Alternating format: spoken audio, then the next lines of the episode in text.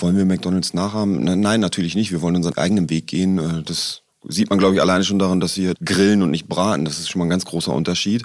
Aber ich glaube, dass wir bei manch anderen Dingen auch versuchen, neue Wege zu gehen, andere Wege zu gehen. Am Ende verkaufen wir natürlich alle Burger. Love Brands, der Horizont Podcast. Herzlich willkommen zu einer weiteren Folge von Horizont Love Brands. Love Brands, das ist der Podcast über Marken, die wir lieben und die Menschen, die dahinter stehen. Ich sitze hier mit meiner Kollegin Bettina Sonnenschein. Und mir gegenüber sitzt mein Kollege Santiago Campio Lundbeck. Und heute begrüßen wir einen Gast, der ganz genau weiß, wie es ist, auf kleiner Flamme gegrillt zu werden.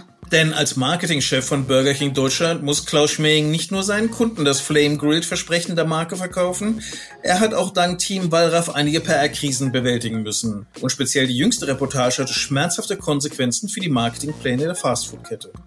Genau, ausgerechnet als Burger King mit seinem Veggie-Menü so richtig durchstarten wollte, da hat das RTL-Investigativteam aufgedeckt, dass längst nicht jeder Veggie-Kunde bei Burger King so das bestellte fleischfreie Produkt auch bekommen hat. Das ist natürlich ein absolutes No-Go, wenn man um das Vertrauen dieser Zielgruppe kämpft. Ja, Burger King hat seine Lehren daraus gezogen, sagt Schmegen. Produktrezepturen wurden noch einmal überarbeitet und die Mitarbeiter besser geschult. Jetzt soll es im zweiten Anlauf endgültig klappen. Aber wir haben natürlich mit ihm nicht nur über diesen Skandal gesprochen, sondern auch über die ganz besondere Marketingphilosophie von Burger King, die ja immer wieder für Werbehighlights sorgt. Vergangenes Frühjahr zum Beispiel mit der Burger King Krönung des neuen britischen Königs Charles. Ja, Bettina, dann lass uns doch mal reinhören, warum Schmeing ein so großer Fan dieses Guerilla-Marketings ist und wie er sich seinen Job in Zukunft vorstellt, wenn es zu Werbeverboten für ungesunde Lebensmittel kommen sollte. Viel Spaß beim Zuhören.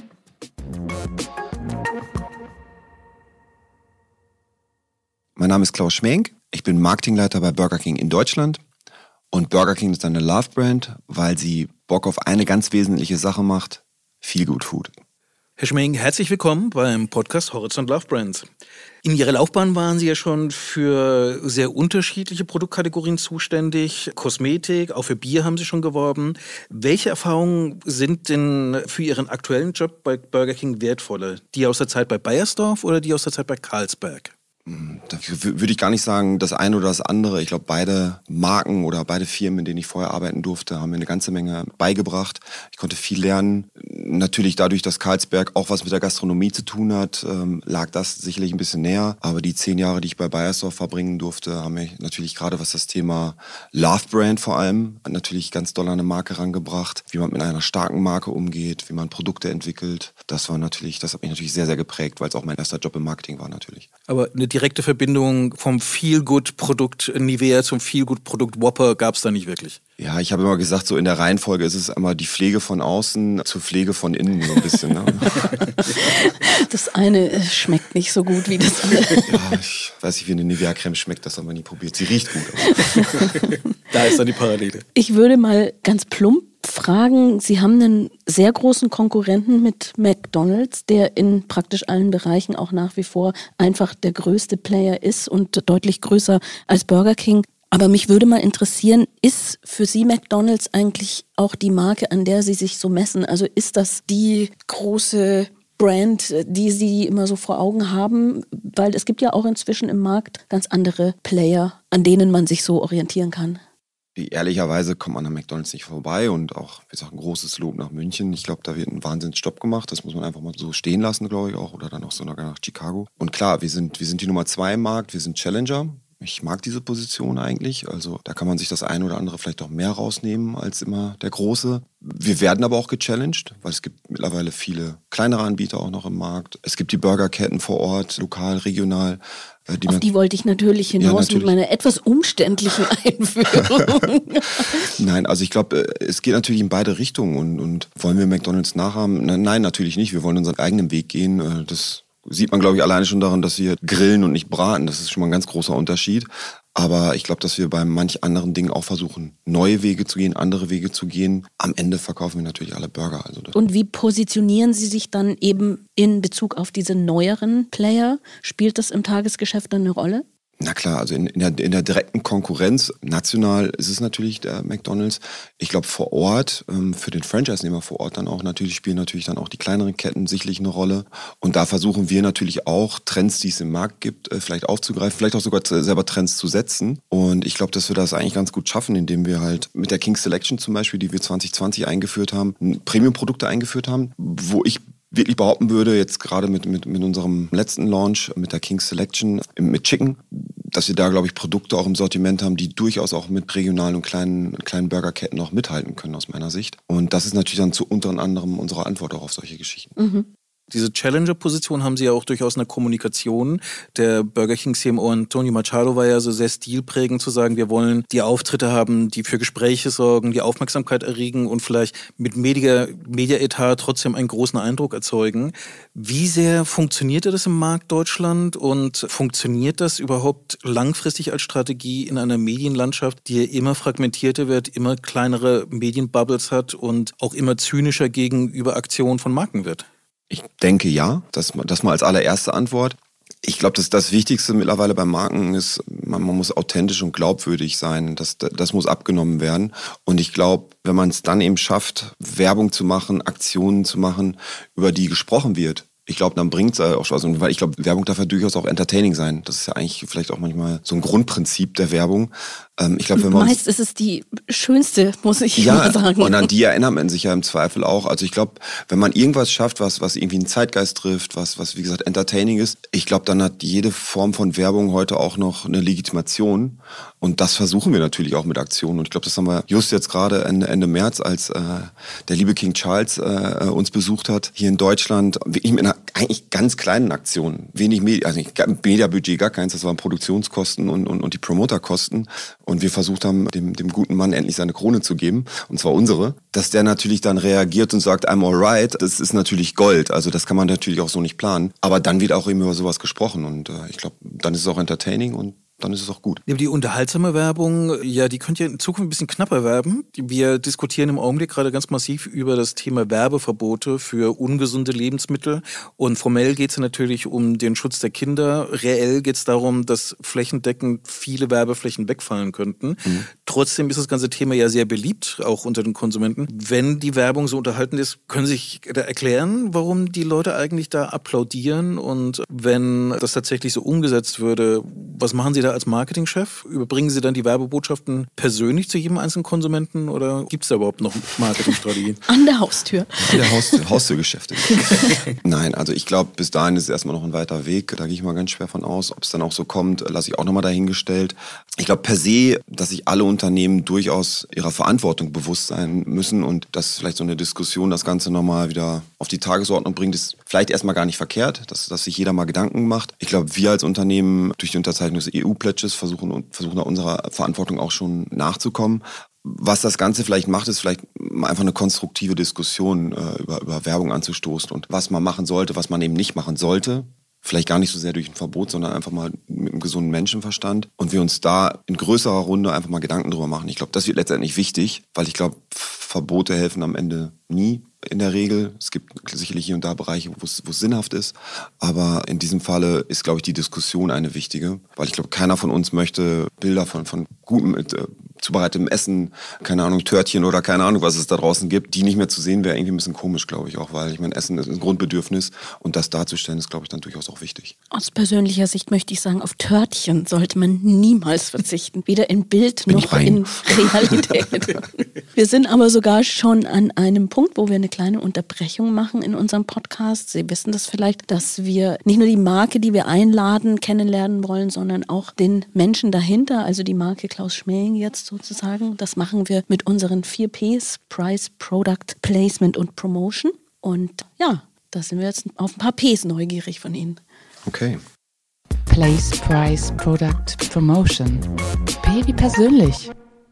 So, das erste P ist dann P wie Place. Äh, was ist der Lieblingsort von Klaus Schmeling? Da wird sogar echt ein bisschen persönlich. Also, da ich jetzt schon seit. Wir bitten darum. Ja, natürlich. Da ich ja mittlerweile schon seit na, zumindest brutto 19 Jahren in Hamburg wohnen darf, ist es für mich der Elbstrand wirklich ein ähm, ganz besonderer Ort. Ich glaube, das hat man in Deutschland relativ selten, dass man an einem Sandstrand liegt, an einem Fluss und auf der anderen Seite wuselt der Hafen vor sich hin, große Schiffe fahren rein, so ein bisschen dieses Gefühl von großer weiter Welt, aber trotzdem heimelig am Strand zu liegen. Das ist, ein, wie gesagt, deswegen ein ganz, ganz besonderer Ort für mich. Wie gesagt, damals im Praktikum schon, als ich mein erstes Praktikum in Hamburg gemacht habe und das zieht sich so ein bisschen durch und da hat man auch dann vielleicht besondere Momente erlebt. Das zweite P ist Product. Gibt es ein Lieblingsprodukt von Ihnen, ohne dass Sie nicht sein möchten? Viele sagen jetzt das iPhone, ja, vielleicht gibt es. Das ist ja ein Klassiker. Was, ja, genau. vielleicht gibt es was, was Ihnen noch ein bisschen wichtiger ist. Ob ich es jetzt unbedingt immer dabei haben müsste, weiß ich gar nicht, aber haben wir gerade schon darauf angespielt, das ist definitiv Nivea, die Nivea Creme, ehrlicherweise. Weil die bildet das Fundament meiner Karriere in irgendeiner Form. Jetzt, okay, ich habe auch noch mal eine Bankkaufmannsausbildung vorher gemacht. Äh, das nehmen wir jetzt mal raus. Den Bausparvertrag würde ich jetzt nicht nehmen wollen. Aber die Nivea Creme ist wirklich schon was Besonderes. Also wie man um dieses Produkt ein Unternehmen aufgebaut hat letztendlich. Und ich dann, glaube ich, die ikonische Farbe, die ikonische Form, der Geruch und wie gesagt, all, all das, das, das macht es zu einem sehr, sehr besonderen Produkt für mich.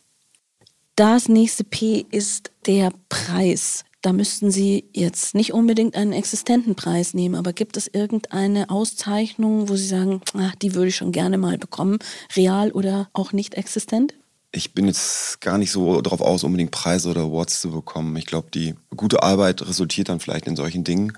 Aber ich glaube, nur darauf hinzuarbeiten, ist, glaube ich, nicht sinnig aus meiner Sicht. Von daher, wenn es jetzt einen absurden Preis gäbe, den ich gerne hätte, da, wahrscheinlich bin ich da gar nicht kreativ genug für, dass mir jetzt spontan einer einfällt.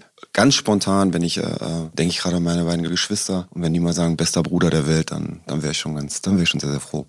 Das würde man doch gerne hören. Das ist natürlich blöd für meinen Bruder dann, wenn ich Naja, zweitbester Bruder reicht ja auch ja. noch für einen Platz auf dem Siegertreppchen. Best, beste Brüder der Welt wäre.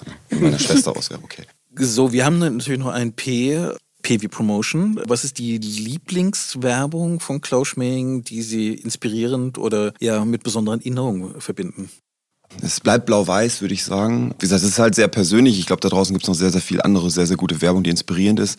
Aber für mich war es dann eben halt auch auf die Creme bezogen. Äh, Gab es während meiner Zeit bei Bayersdorf seit nach geraumer Zeit mal wieder eine Kampagne für die Nivea Creme, wo man so ein bisschen, oder wahrscheinlich als Bayersdorfer dann in dem Punkt halt auch, glaube ich, so ein bisschen Goosebumps bekommen hat, weil es einfach gezeigt hat, wie diese Creme, glaube ich, im, im Leben vieler, vieler Menschen auf der ganzen Welt eine wichtige Rolle spielt. Und das fand ich ehrlich gesagt schon ganz stark. Auch wenn man sicherlich handwerklich darüber durchaus streiten kann hier und da.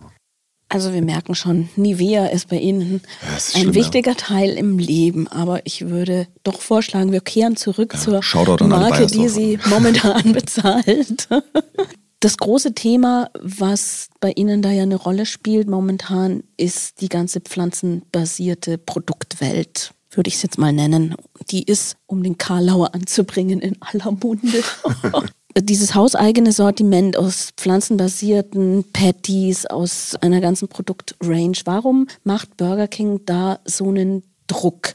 Es ist ja schon auffallend, dass sie da weit vorne dran sind und früh damit angefangen haben. Warum ist das so? Zum einen, äh, Burger King hat witzigerweise seit, seit den 90er Jahren schon ein Veggie-Produkt, damals Country Burger, mittlerweile Veggie King, seit 1997. Also, dass wir damit angefangen haben, jetzt stimmt fast gar nicht. Wir haben es natürlich ausgeweitet, um, um, da, um da dabei zu bleiben. Ich glaube, dass zum einen, weil wir auch da eine Verantwortung haben, ähm, das Thema alternative Proteinquellen. Wir wissen alle, wir werden immer mehr Menschen auf dieser Welt nur Fleisch zu essen. Das wird uns sicherlich nicht zum Ziele führen, würde ich sagen. Aber dort eben alternative Proteinquellen wirklich zugänglich zu machen. Und ähm, ich glaube, wer kann es besser als Marken, die die eine große Reichweite haben, die hoffentlich in aller Munde sind, so wie Sie es gerade schön formuliert haben, um den Menschen das eben wirklich anbieten zu können. Und dann gibt es, glaube ich, aus dem, aus, gerade aus, aus dem Team, bei uns aus dem Team heraus, eine ganz große Motivation, dieses Thema voranzutreiben. Ich glaube, wenn man mit jungen Menschen zusammenarbeitet, ich glaube, die Ernährungsgewohnheiten haben sich bei denen schon mehr geändert als, ich sage jetzt mal, mit 40ern wie mir, wobei ich selber auch häufig auf Fleisch verzichte. Aber ich glaube, daraus resultierend hatten wir eine große Motivation, dieses Thema, was, was ja so sukzessive aufgekommen ist aus dem, aus dem Einzelhandel heraus, ähm, wie können wir das halt auch im, in, in den QSA-Bereich bringen bei Ihrem Veggie Masterplan, wenn ich es mal so nennen darf, mussten Sie ja letztes Jahr eine Pause einlegen, weil Team Wallraff nochmal bei Burger King vorbeigeschaut hat und da eine ja, folgenreiche Dokumentation gedreht hat. Wie geht man mit dieser Herausforderung? Ich meine, es ist natürlich eine organisatorische Herausforderung, aber wie geht man da kommunikativ mit um? Wie adaptiert man sich dann im Marketing und, und verändert dann seine Pläne? Und wie kommt man dann vor allem wieder auf die Spur zurück, in eine Glaubwürdigkeit rein und sagen kann, okay, okay, da hat es eine Krise gegeben, aber wir nehmen das ernst und wir bleiben bei diesem Thema? Also vielleicht vorab geschoben, also ernst nehmen ist natürlich und man sollte jedes Feedback ernst nehmen. Auch das Feedback, was wir von unseren Gästen bekommen, nehmen wir ernst. Und auch da vorab geschoben, ich bin persönlich ein großer Freund von konstruktivem, investigativen Journalismus auch das Thema Wallraff ist natürlich ein komplexes, muss man auch dazu sagen. Also man, man kann sich schon fragen, äh, was haben wir als 25.000 Mitarbeiter von Burger King Ding getan, dass sie sich dann doch wiederholt und einseitig sehr skandalisierend an uns abarbeiten. Das ist dann schon eine Frage, die, die man sich schon stellen muss. Aber wie gesagt, am Ende spiegelt, glaube ich, das, was da gezeigt wurde, nicht die Realität in den allermeisten unserer Restaurants wieder. Das muss man, glaube ich, auch mal festhalten. Nichtsdestotrotz nehmen wir die Vorwürfe, die dort gemacht wurden, natürlich sehr, sehr ernst, haben auch reagiert, Natürlich einmal sehr operativ, was Sie gerade sagten, mit einem unabhängigen Institut, das wir eh haben, alle Restaurants überprüft, wenn es Probleme gab, diese dementsprechend auch geschlossen, überarbeitet. Was konnten wir als Marketing natürlich auch dazu beitragen? Marketing, das auch eben fürs Produkt mit zuständig ist. Ähm, Sie sagen gerade, wir haben pausiert. Nein, wir haben nicht pausiert. Ganz im Gegenteil, wir wollen dieses Thema Plant-Based weiter vorantreiben und lassen uns da auch nicht aus der Bahn werfen nehmen wir natürlich Anpassungen vor. Zum Beispiel, wie gesagt, es ging, ging ja unter anderem um, um das Plant-Based Long Chicken Patty und die Plant-Based Nuggets, wo wir dann dafür in kurzer Zeit dafür gesorgt haben, wie kann man sie besser unterscheidbar machen. Dann Petersilienstücke hineingemacht, äh, mit unserem Partner Vegetarian Butcher. Wie ich in einer, in einer Wahnsinnszeit, muss ich sagen, äh, da großes Dank auch daran, um halt letztendlich zu schauen, wie kann man bestmöglich auf diese, diese Vorwürfe dann letztendlich auch reagieren, um halt den Weg trotzdem auch konsequent weiterzugehen. Ich würde gerne nochmal den Begriff Verantwortung aufgreifen, den Sie gerade schon genannt haben. Ich persönlich empfinde trotzdem so eine gewisse Lücke zwischen Werbeversprechen und Realität. Allein wenn ich versuche, so ein Produkt überhaupt zu bekommen, zu probieren. Vielleicht hat sich das geändert, aber als ich meinen ersten Mal testen wollte, war es eine Autobahnraststätte und dann wurde mir gesagt, haben wir gar nicht. Wir sind zu klein dafür. Ich frage mich dann schon, wie ernst nehmen Sie das Thema dann wirklich oder bin ich jetzt einfach zu früh dran gewesen? Ich weiß nicht, wann es war. Fakt ist, wie ich am Anfang gab es das in Autobahnraststätten nicht. Das haben wir geändert. Jetzt muss man auch dazu sagen, da reden wir über weniger als 10 Prozent unserer Restaurants. Das haben wir aber auch geändert, um halt eben genau diesem Werbeversprechen auch nachzukommen. Nichtsdestotrotz gab es in über 90 Prozent unserer Restaurants, gab es damals schon Plant-Based-Produkte und mittlerweile überall in den Autobahnraststätten nicht das gesamte Sortiment, es gibt aber Plant-Based Alternativen, das ist ganz, ganz wichtig. Aber auch da, wir versuchen natürlich nicht in der Werbung äh, irgendwas zu suggerieren, was wir im täglichen Leben nicht halten können. Also das, das definitiv. Das heißt, die Lücke wurde geschlossen. Die Lücke ist und wurde geschlossen. So ein Glück. Das bringt mich zu dem Punkt, dass wir auch gleich die erste Folge, den ersten Teil dieses Gesprächs abschließen. Auch diese Lücke machen wir zu. Ähm, Nee, wir öffnen jetzt erstmal die Lücke. Unsere Hörer werden dann nochmal 14 Tage warten müssen, bis die Lücke dann tatsächlich wieder geschlossen wird. Die zeitliche Spanne ist zu überbrücken. Wir treffen uns dann wieder und äh, ich würde Ihnen dann schon mal auf den Weg geben, sich schon mal zu überlegen, wann Sie in der Pandemie gemerkt haben, der Moment für Delivery ist gekommen. Vielen Dank bis hierhin, Herr Schmähing. Vielen Dank. Danke Ihnen. Danke.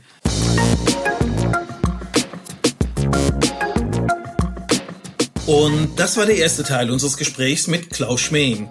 In 14 Tagen geht es dann weiter und wir riskieren einen Blick in die Zukunft der Marke Burger King und wie sie sich durch die Digitalisierung verändern wird.